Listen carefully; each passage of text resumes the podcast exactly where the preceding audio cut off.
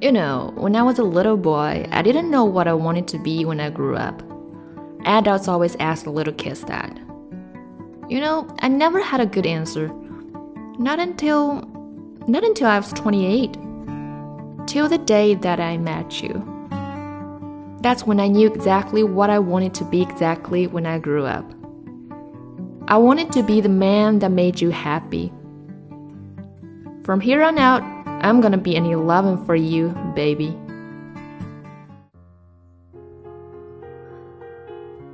I lost my wife last year, cancer.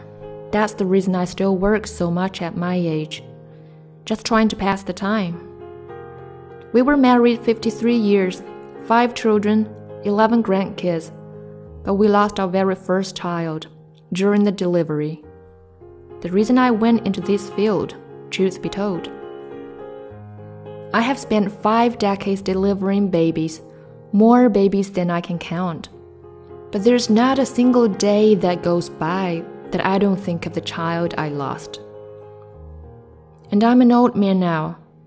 I like to think that because the child that I lost, because of the path that he sent me on, that I have saved countless other babies. I like to think that maybe one day you'll be an old man like me, talking a younger man's ear off, explaining to him how you took the sourest lemon that life has to offer and turn it into something resembling lemonade. If you can do that, then you will still be taking three babies home from this hospital. Just maybe not the way you planned. I don't know if that was meaningful or senile, but I thought it ought to be said. My father was an actor of sorts. That is, he was very good at pretend. When he would sneak back to visit, he never told us he was a soldier fighting a deadly war. He would say he was of exploring distant lands, fantasy lands, other worlds. He would describe magical places he had been, places where the sky was green and animals spoke. How does it feel to be dying? It feels like all these beautiful pieces of life are flying around me, and I'm trying to catch them. When my granddaughter falls asleep in my lap, I try to catch the feeling of her breathing against me. And when I make my son laugh, I try to catch the sound of him laughing. How it rolls up from his chest. But the pieces are moving faster now and I can't catch them all. I can feel them slipping through my fingertips. And soon, where there used to be my granddaughter breathing and my son laughing, there will be nothing. I know it feels like you have all the time in the world, but you don't. So stop playing it so cool. Catch the moments of your life, catch them while you're young and quick because sooner than you know it, you'll be old and slow, and there'll be no more of them to catch. And when a nice boy who adores you offers you a pie, say thank you.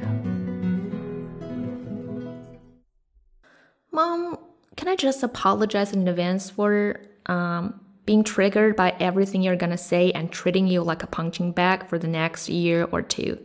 Because it's what I'm here for. And it's really crazy if you think about it, isn't it?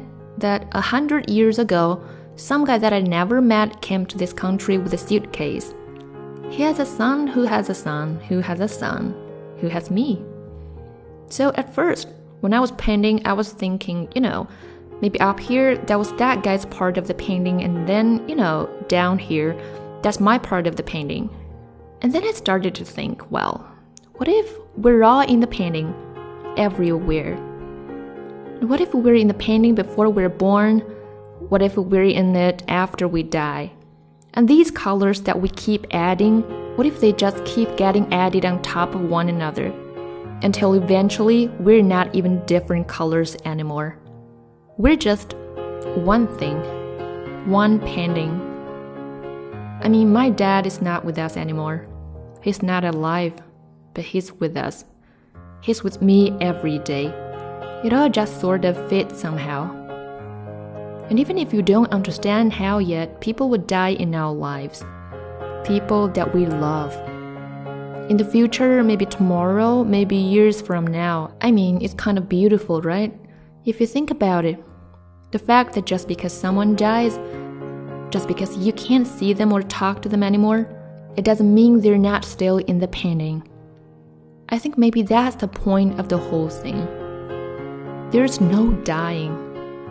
There's no you or me or them. It's just us. And this floppy, wild, colorful, magical thing that has no beginning, yet has no end. This right here, I think, it's us.